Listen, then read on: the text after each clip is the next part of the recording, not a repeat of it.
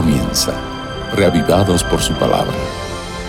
Presentado por el pastor Bruno Razo. No solo de pan vive el hombre, sino de toda palabra que sale de la boca de Dios, fue la declaración de nuestro Señor Jesucristo. Y eso es también lo que nosotros sentimos como una necesidad. Por eso buscamos todos los días ser reavivados por la palabra del Señor. En nuestra lectura y reflexión sistemática de las Sagradas Escrituras, hoy nos detenemos en Proverbios capítulo 10. Pero antes pidamos la bendición de Dios. Señor, al abrir tu palabra, por favor te pedimos que abras nuestra mente y corazón para entender tu mensaje lo pedimos y agradecemos en el nombre de Jesús. Amén.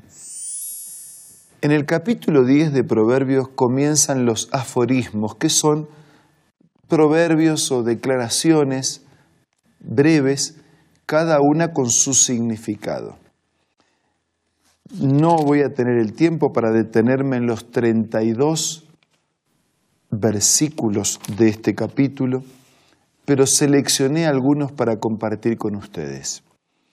El hijo sabio alegra al padre, pero el hijo necio es tristeza de su madre.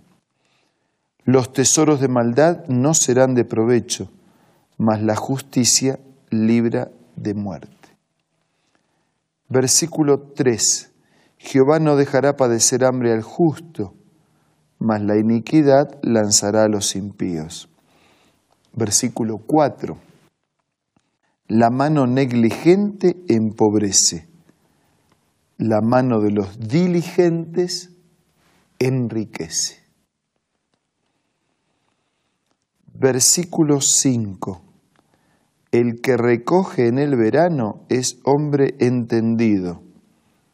El que duerme en el tiempo de la siega es hijo que avergüenza. Versículo 6.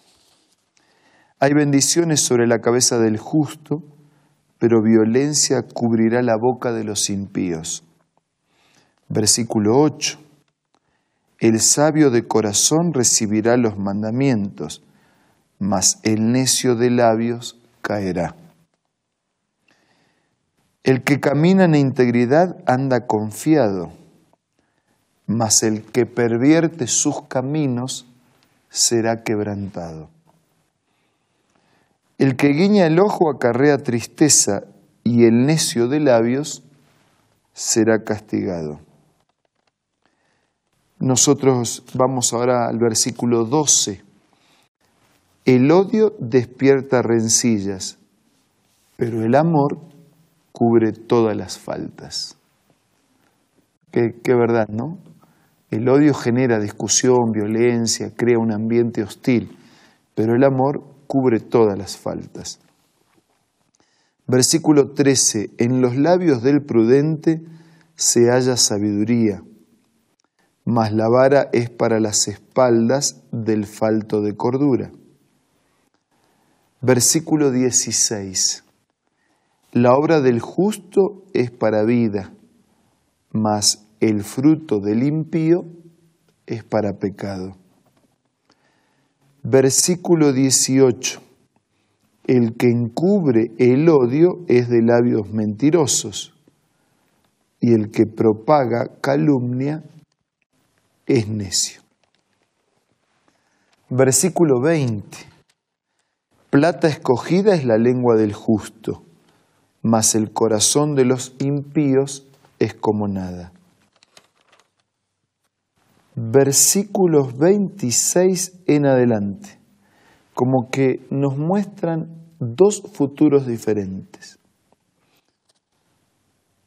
Como el vinagre a los dientes y como el humo a los ojos, así es el perezoso a los que lo envían. Versículo 27. El temor de Jehová aumentará los días, mas los años de los impíos serán acortados. Versículo 28.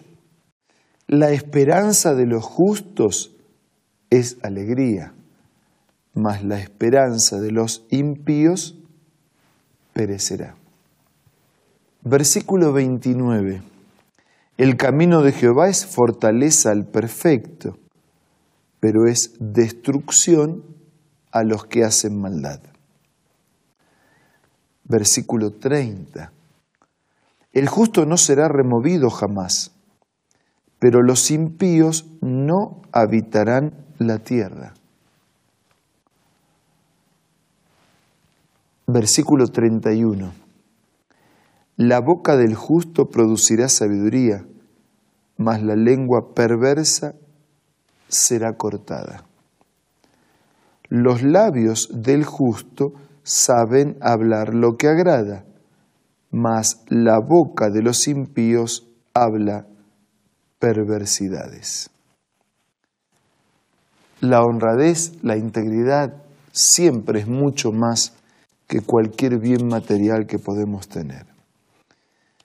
Una serie de proverbios, de aforismos, de refranes que destacan conceptos en pocas palabras tan claros por sí que no necesitan palabras explicatorias o adicionales. Pero yo quiero detenerme así como, como una reflexión final de nuestro encuentro de hoy en esos dos futuros que aparecen en contraste. El temor de Jehová, el respeto a Dios aumenta tus días, pero los años de los impíos disminuyen, son acortados.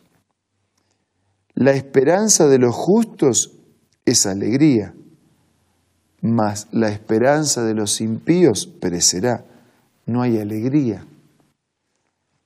El camino de Dios es fortaleza al perfecto, pero es destrucción al que hace maldad. El justo no será removido jamás, pero los impíos no habitarán la tierra.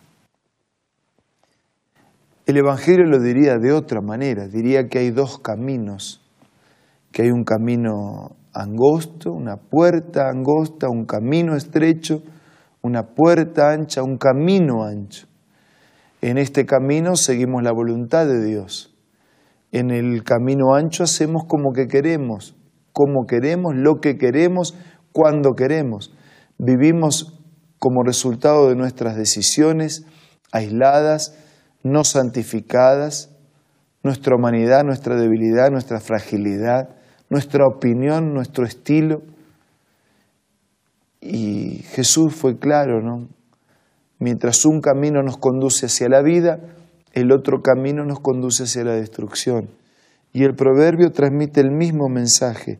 El respeto a Dios aumenta los días. El que se opone los disminuye. La esperanza trae alegría rechazar la esperanza, nos quedamos sin nada. El camino de Dios es fortaleza para el perfecto, pero para el que hace maldad es destrucción. Porque hay camino que al hombre parece derecho, pero su fin es camino de muerte. El único camino que vale la pena transitar es el camino que armoniza con la voluntad de Dios reflejada en su palabra. Por eso decía el profeta que nos paremos que preguntemos por las sendas antiguas, por el viejo y antiguo camino, y que entonces caminemos por ese camino. Y esa es mi invitación y mi propuesta para con todos ustedes y para con todos nosotros. Marchar, caminar en los senderos de Dios. Ahora vamos a orar para pedirle a Dios que nos ayude a hacerlo así.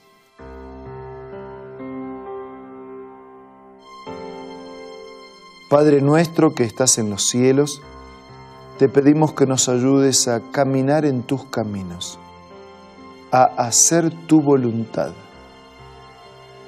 a dejarnos guiar por tu palabra y a prepararnos para tu reino. Bendice a todos nuestros amigos y hermanos Te lo pido y te lo agradezco todo en el nombre de Jesús. Amén.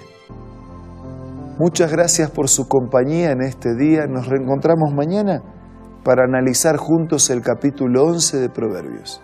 Hasta mañana, si Dios quiere. Esto fue Reavivados por su palabra, presentado por el pastor Bruno Razo.